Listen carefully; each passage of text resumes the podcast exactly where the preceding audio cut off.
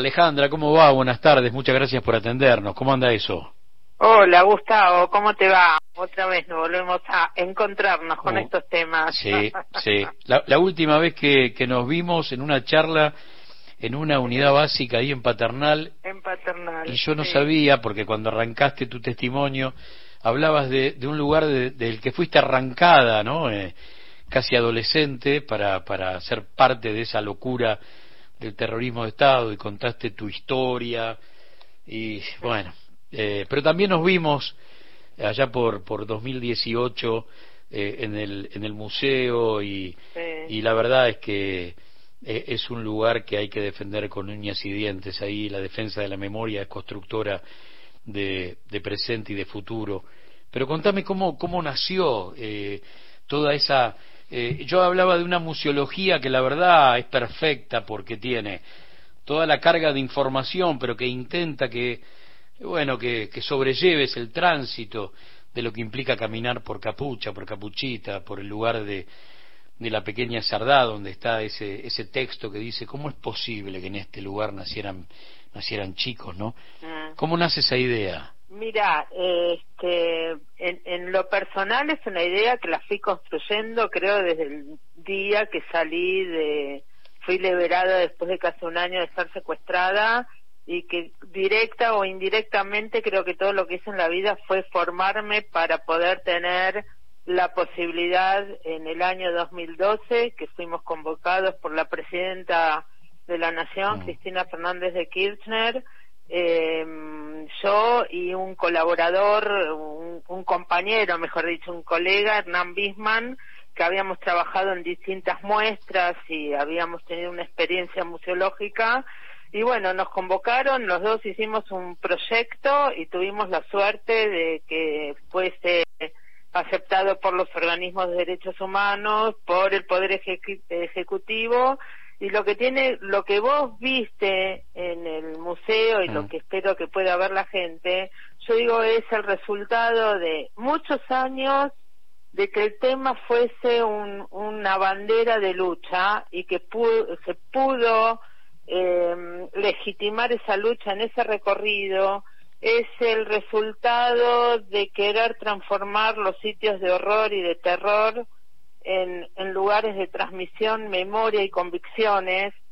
Y bueno, y es el resultado de muchos debates. Durante muchos años se discutió qué hacer si se recuperaban estos estos espacios. Y bueno, vos nombraste algunos en tu editorial. Sí. Y bueno, cada uno de estos lugares, eh, como dice Chevy Jolín, ¿no? Son tomados por los emprendedores de memoria. La ESMA es distinto al Campito, es distinto bueno. a la Perla, es distinto a la Quinta, es distinto al Atlético, pero bueno, la ESMA lo que tenía era muy emblemático y está por su ubicación geográfica, porque fue de la Marina, por la cantidad de sobrevivientes que hay, por todo lo que se supo desde el- la dictadura misma, ¿no? En tiempos de dictadura se convirtió en ese lugar a lo mejor que simboliza todo lo que fue el terrorismo de Estado en Argentina y en la región. Y, y, y entonces desde ese proyecto, que como bien decía yo, nosotros decíamos que la ESMA tenía que ser el lugar donde el cómodo se sintiese incómodo y el incómodo se sintiese cómodo. ¿Cómo hacíamos para que víctimas e indiferentes pudiesen recorrer ese lugar y salir, como vos decías, como con la sensación de que en Argentina las luchas no son en vano, porque Argentina hoy es ejemplo mundial sobre lo que es la reparación histórica, sobre lo que son eh, las las eh, las penalidades contra los crímenes de lesa humanidad, etcétera. Entonces, que eh, eh, desde el día que se inauguró, la presidenta también tuvo la visión de que esto tenía que representar, como decía, a todo lo que fue la lucha contra la dictadura y por la memoria, la verdad y la justicia. Y en noviembre, hoy estábamos mirando, Sí. en noviembre se eleva la petición para que el Museo de la ESMA empiece todo lo que es el trámite para incorporarse a lo que es el Patrimonio Mundial de UNESCO.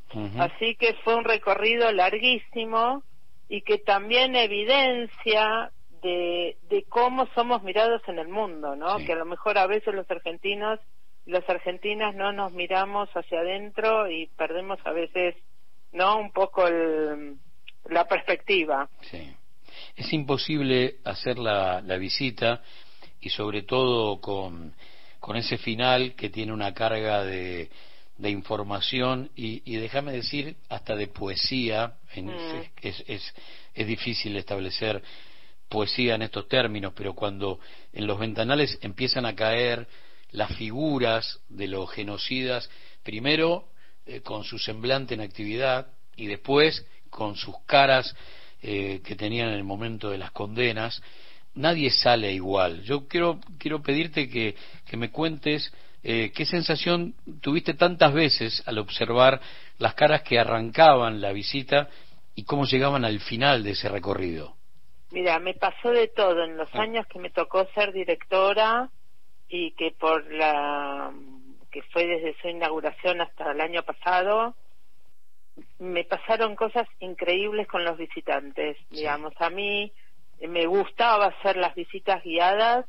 Una de las cosas que mira recuerdo una de que vinieron eh, diputados del PRO en el año 2017 habrá sido a hacer el recorrido en plena gestión eh, macrista y una diputada no recuerdo el nombre me preguntaba si en ese si ella iba a ver también eh, los delitos de los que cometieron los subversivos. A lo que yo le contestaba en este lugar se muestra lo que sucedió en este lugar. Haga la visita y después saque sus conclusiones. No, porque yo digo, haga la visita y va a ver que todo lo que está eh, exhibido, mostrado, con mucha metáfora y con mucho lenguaje artístico, como vos eh, bien mencionaste, está todo basado en documentación provista por la justicia y por, por fuentes históricas, digamos, no hay una interpretación eh, subjetiva de lo que ocurrió y que yo sepa que no hubo ningún subversivo que haya tenido un, una actitud violenta con un con un militar. ¿no? Como bueno, eh, yo la acompañé en la visita y la cara de transformación de esta diputada terminó llorando y agradeciendo a la visita digamos, como que se dio cuenta porque vos lo hiciste, espero que muchos de la gente que está escuchando hizo la visita y la que no lo hizo,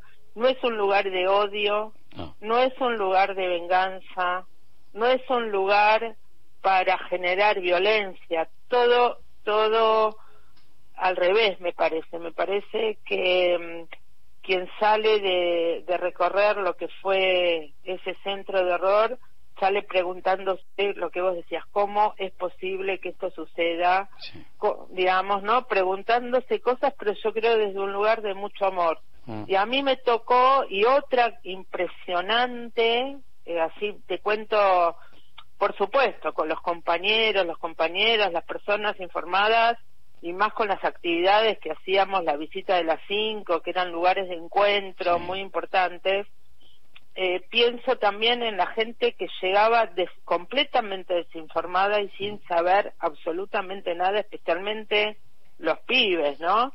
Tengo el recuerdo de la visita de una de la escuela Santa Elena de, de San Isidro, mm. que eran chicas con sus uniformes preciosas, lindas pibas, ¿no? Con su docente. Y en el cierre de la visita, esto donde donde vos contaste que aparecen, eh, digamos, sería eh, una, una performance sobre los juicios de lesa humanidad, en qué situación, por qué se los acusa y en qué situación judicial está cada uno de los detenidos o juzgados. Eh, una de las nenas que me partió el alma dijo, ahora entiendo, acá este es un, este es mi abuelo, dijo, ¿no? Como como que descubrió ahí que un, abuelo de ella era un, un perpetrador, ¿no? Digamos. Sí, sí. Y fue una situación de mucha contención con la, con la nena, con la profesora, digamos, pero insisto, ¿no? Es un lugar eh, donde más es, eh, para estar en recogimiento, pero también un lugar de mucha reflexión y de reflexión activa, de una memoria activa, de una memoria que pueda tener lazos con el presente que vive cada uno. Por eso creo, no sé vos qué pensarás, que esta incorporación a la a la lista de Patrimonio Mundial de UNESCO me parece que pone en un en una vara interesante la discusión que se está dando ahora que a veces tiene carices no de, de más estrafalarios digamos no porque hay cosas que no se pueden creer. Sí sí no y, y, además eh, también da una mano para una discusión que que salga de la Argentina y que intente poner blanco sobre negro en función de, de los motivos del terrorismo de Estado eh, la, escuela francesa, eh, el rol de las Fuerzas Armadas, algo que el negacionismo no es solamente un problema de fronteras hacia adentro, ¿no? Y entonces cuando eh, esto hoy ya tiene el paraguas de, la UNESCO, el cobijo de la UNESCO, eh, seguramente muchos empezarán a, intentar mirar de otra manera y a escuchar de otra forma. Mira, Gustavo, yo te voy a ser sincera, soy menos ambiciosa. Creo que ahora eh, lo que está pasando es que, viste, hay momentos que es para pensar más alto y otros. Yo creo que lo interesante ahora es eh, en las nuevas generaciones volver a pensar en, en, la democracia, con sus más y sus menos, ¿no es cierto? Como volver a poner un piso, porque cuando vos tenés eh, eh, esa es la diferencia entre la historia y la memoria. Para los jóvenes está lejos esa dictadura en donde te mataban, en donde te desaparecían, en donde no, no podías juntarte con tus amigos, digamos, las cosas que hemos vivido como jóvenes, ¿no? Bueno, me parece que ojalá esto sirva para poner en debate de nuevo algo tan básico como la libertad bien entendida, no la libertad de los libertarios, sino la verdadera libertad que significa vivir en un país donde el que piensa distinto no tiene que ser exterminado, donde el que, el que piensa distinto tiene un lugar para discutir, para debatir y para ser elegido democráticamente como, como corresponde. Y también para exigir a la democracia, digamos, ¿no? Eh, volver a aquel 83 donde se decía con la democracia se come, se vive, se educa, se estudia, etcétera, etcétera. Eso es lo, lo, que a mí me, ya eh, estando en un lugar, si querés, no tanto de gestión, sino de preguntar eh, si la vida de una sirvió para algo, ¿no? Lo que pasó en su vida, bueno, eh, este, este logro que fue un trabajo técnico muy denso, fue la presentación de un digamos, tiene toda una parte de un trabajo eh, muy arduo, con un equipo grande, con a veces no las cosas muy a favor, donde hubo que pelear mucho, eh, hubo que hacer mucha docencia, bueno, que se haya logrado, creo que es un momento oportuno, ¿no? en, el, en el que estamos viviendo. Alejandra, felicitaciones y en tu nombre a todos los que pusieron un granito de arena para esa construcción de memoria. Y, creo que la palabra es gracias por, por ese laburo, porque eh, tiene que ver con, con tantas cosas, con que la memoria esté viva, pero esencialmente con el recuerdo de tantos compañeros que pasaron por ahí, ¿no? un gran abrazo, Alejandra. Agradecida soy yo por la oportunidad que me dieron. Gran abrazo, gran abrazo. Un beso enorme, Gustavo, cariños.